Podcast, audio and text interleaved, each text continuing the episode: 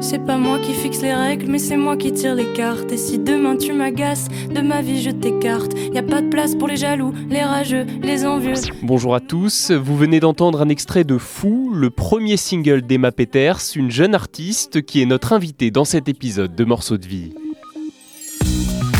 Morceaux de vie. Un tube, une histoire. Bonjour Emma. Bonjour. Avant de parler de votre titre Dépendance, est-ce que vous pouvez déjà vous présenter en quelques mots pour ceux qui ne vous connaissent pas encore? Bien sûr. Alors moi, je m'appelle Emma Peters. Je suis originaire de Picardie. J'ai grandi dans l'Oise et je suis arrivée sur Paris pour mes études il y a quelques années. Euh, j'ai pris des cours de guitare pendant une dizaine d'années et j'ai commencé à m'accompagner à peu près à l'âge de, 10-12 ans. Et j'ai écrit des chansons assez tardivement. Euh, en fait, ça date de l'année dernière, donc euh, j'avais à peu près 21-22 ans. Et puis, euh, et puis voilà, j'ai fait énormément de reprises sur Internet, beaucoup de covers sur YouTube qui ont, qui ont pas mal marché et qui m'amènent euh, ici aujourd'hui avec ce premier single qui s'appelle Fou. Justement, ce premier single, de quoi est-ce qu'il parle? Alors ce single, il parle, euh, en fait, il dit principalement dans le refrain Cherche pas à leur plaire. Et, et c'est vrai que, en fait, c'est assez autobiographique dans la, dans la manière que j'ai d'écrire les chansons. C'est que pendant longtemps, j'ai essayé d'écrire des chansons où je leur voulais des textes très très chanson française, très très bien écrit, très bien interprété. Et en fait, euh, et en fait, un jour, je me suis dit que la vie, c'était d'être soi-même tout simplement. Et à partir du moment où j'ai commencé à écrire des chansons comme je parle dans la vie, c'est là que j'ai eu un déclic et que j'ai écrit énormément de chansons et que et qu'il s'est passé quelque chose et ça a fait cette petite magie et ce naturel qui, je crois, parle à pas mal de gens. Et c'est là que c'est là que du coup j'ai composé ce, premier titre pour dire cherche pas à leur plaire. Voilà, sois, sois toi-même et euh, et ce sera beaucoup plus facile comme ça. Non, ça, ça leur plaît pas, mais cherche pas à leur plaire. Ils ne savent pas quoi faire. De nous, on est bien trop fous. Est-ce que vous pouvez nous raconter votre manière de composer, d'écrire, de travailler? Alors moi j'ai un peu un poil dans la main, donc je, je travaille pas beaucoup. Enfin j'ai pas l'impression de travailler. C'est ça qui est très chouette dans ma vie aujourd'hui, c'est que je fais quelque chose que j'aime, donc c'est super cool. Mais je je travaille pas. J'ai jamais pris de cours de chant. J'ai pris des cours de guitare, mais euh, je suis très très nulle en solfège et, euh, et, comme je sens que je suis nulle, j'ai du mal à m'y mettre. Donc je, je travaille pas. Par contre ma façon de de composer, en fait je suis je pense assez musicienne à la base.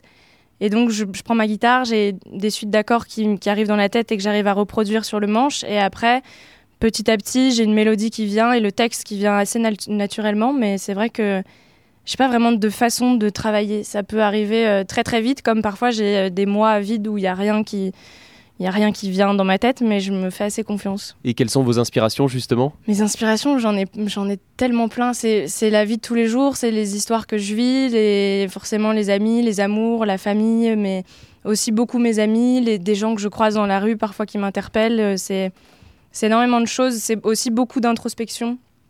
Je me regarde beaucoup plus depuis que j'écris des chansons un truc un peu, euh, je sais pas si c'est narcissique, mais en tout cas, c'est assez libérateur de pouvoir écrire sur, sur ce que je ressens vraiment. Euh, et, voilà, mes inspirations, ça vient vraiment de la vie de tous les jours. Comme vos chansons parlent de vous, racontent un peu votre vie, comment est-ce que vous en parlez à vos proches, à votre famille? Est-ce que vous leur faites écouter? Euh, En fait, je viens d'une famille qui est très musicienne, surtout du côté de ma maman. Donc en fait, il y a toujours de la musique à la maison quand je rentre les week-ends. Euh, donc la Picardie, c'est pas très loin de Paris, donc j'ai la chance de pouvoir rentrer souvent. on écoute toujours de la musique à fond, on chante entre nous, on se fait des, des soirées autour de, autour de la guitare et tout ça. Donc en fait, évidemment, à chaque fois que je rentre, je leur fais écouter ce que j'ai fait en studio la semaine et euh, et euh, ils ont un avis. Alors je les sens un petit peu pudiques parfois sur les textes. Ils, ont, ils osent pas trop me poser des questions, mais euh, mais en fait c'est aussi maintenant notre façon de communiquer. Surtout, je pense avec mes parents. ils apprennent aussi des choses de moi que je, suis assez pudique dans la vie que j'arrive pas trop à dire. Ils l'apprennent, ils arrivent à comprendre parfois ce que je vis à travers mes chansons et ils me posent pas tant de questions, mais ils sont très fiers. J'ai beaucoup de chance. Ils vous ont accompagné quand vous vous êtes lancé Beaucoup. Ils m'ont beaucoup accompagné, ils m'ont toujours soutenu depuis, depuis petite. Après, c'est très important chez moi de bien travailler à l'école, donc d'aller jusqu'au bout. J'ai fait, euh, donc j'ai eu mon bac, j'ai fait 5 ans d'études, j'ai un master 2, je, suis partie étudier à Londres, j'ai fait beaucoup de choses, j'ai travaillé. Et puis, euh, ils, ont vraiment voulu que j'ai quand même un bagage assez solide. Et après, quand ils ont vu que j'arrivais vraiment à à gérer et mon travail et, euh, et ma musique à côté et qu'au bout d'un moment, il a fallu faire un choix parce que la musique prenait beaucoup trop de temps et que même eux ont été rassurés parce qu'ils ont vu que sur Internet, effectivement, ça, ça faisait des vues, ça tournait, ça parlait un petit peu. là, ils m'ont fait confiance. Ils m'ont dit écoute, t'es es bien entouré, t'as trouvé une bonne équipe, vas-y. Donc j'ai quitté mon travail. On est bien trop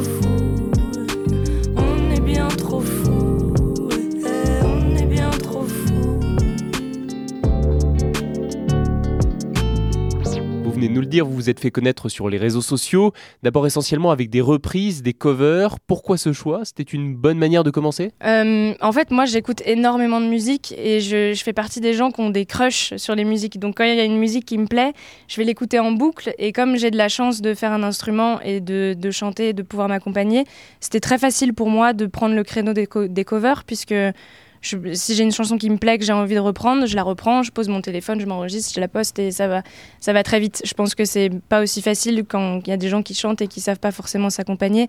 Moi, les deux vont ensemble, donc c'est assez rapide. Et après, euh, bah, moi, au bout d'un moment, j'ai vécu des choses et j'ai eu envie de les raconter aussi. Donc c'est comme ça que je, je me suis évidemment inspirée de toutes les chansons que j'ai reprises, de, de ma façon de les interpréter, des textes qui me parlaient plus ou moins. Et puis j'ai essayé de me dire maintenant c'est à ton tour de, de raconter des choses. Et du coup, je me suis mis à écrire des chansons, mais, mais je fais toujours énormément de covers. Je, j'aime trop les chansons des autres. Donc je pense que j'arrêterai jamais de, de les reprendre. Du coup, grâce au succès de vos reprises, vous avez eu des propositions de collaboration. Euh, exactement. J'ai eu. euh, en fait, c'est c'est assez fou parce que l'histoire a démarré sur une cover qui s'appelle Clandestina, une chanson de l'artiste, que j'ai repris il y a quelques années déjà. Et puis, euh, et puis un jour, j'ai un DJ qui est en Russie, que j'ai absolument jamais rencontré de ma vie, qui s'appelle Edmofo, qui, m'envoie un mail et qui me dit voilà, j'ai fait ça. Sur cette cover, ça m'a beaucoup inspiré, j'ai fait ça. Et il m'a envoyé ce remix et je lui ai dit écoute, euh, c'est quand même pas mal. euh. Et puis moi, j'avais un peu envie de commencer à vendre de la musique sur Internet à cette époque-là. Je me suis dit, est-ce que tu acceptes qu'on le, poste en fait euh, tous les deux?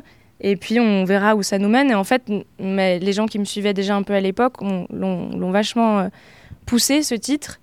Et ça a donné bah, ce remix de Clandestina que, beaucoup de personnes connaissent maintenant. Et ça m'a un, petit peu dépassé. Et ça, a- ça a ramené plein d'autres DJ. Ça les a inspirés à, prendre d'autres covers sur ma chaîne. Les gens ont un peu pioché partout. Il y a eu énormément de remix de faits. Ce qui a fait que du coup, j'ai pu faire cet album qui s'appelle Emma Peters Remix, qui a beaucoup marché. Mais tout ça, c'est vrai que je l'ai fait vraiment toute seule avec des gens de, talents du monde entier que j'ai jamais rencontrés. On parle en anglais sur Instagram, mais on arrive à faire de la super musique comme ça à distance. Forcément, ces, ces remixes ont, pas mal voyagé. L'album a fait euh, vraiment plusieurs millions de, streams un, peu sur toutes les plateformes. Et, donc, au bout d'un moment, euh, quand le nom commence un petit peu à circuler, j'ai eu effectivement plusieurs demandes, plusieurs approches de, maisons de disques plus ou moins grosses euh, qui m'envoyaient des mails ou des messages et tout ça. Mais au début, j'étais. En fait, je suis, très attachée à la façon dont je fais de la musique. C'est vraiment hyper personnel et très très important pour moi. Et donc, je me suis dit, j'y arrive très bien toute seule. Et j'ai un peu ce caractère-là aussi. Je resterai toute seule et je m'en fous, j'ai besoin de personne. Quoi. Et en fait, euh, j'ai rencontré euh, Philippe Ascoli. euh, et ça a été vraiment une rencontre hyper, hyper ouverte, très très respectueuse, très agréable. Et je me suis dit, euh, voilà, j'ai un projet d'album qui est en cours. J'ai au bout d'un moment besoin d'aide parce que bah, quand on est tout seul, qu'on n'a pas les contacts, qu'on n'a pas forcément le budget, c'est pas évident. Euh, bien que je l'ai fait, j'ai sorti un single qui s'appelle Je manque, que j'ai produit toute seule, où je, travaillais le jour pour payer mes heures de studio et tout ça. Mais au bout d'un moment, voilà, on a un petit peu besoin d'être épaulé, conseillé aussi, parce que tout seul, euh, parfois, comme on fait trop de choix, parfois on fait les mauvais. Et, euh, et je me suis lancée dans, ce- dans cette aventure euh, avec euh, Local Music, du coup. Je suis pas celle que tu crois, aucun cabron ne m'a touché. À part toi, caballero, non personne ne m'a touché. Donc vous avez expérimenté l'exercice de la composition originale après celle de, de la cover, de la reprise. Maintenant, lequel est-ce que vous préférez entre les deux? Qu'est-ce que je préfère entre les. C'est... En fait, c'est, tellement différent parce que je m'amuse énormément quand je fais des covers et j'adore pouvoir apporter quelque chose, euh, vraiment pouvoir apporter ma patte et me dire ça, moi par contre, je l'aurais peut-être fait comme ça et de pouvoir le faire, ça me plaît beaucoup.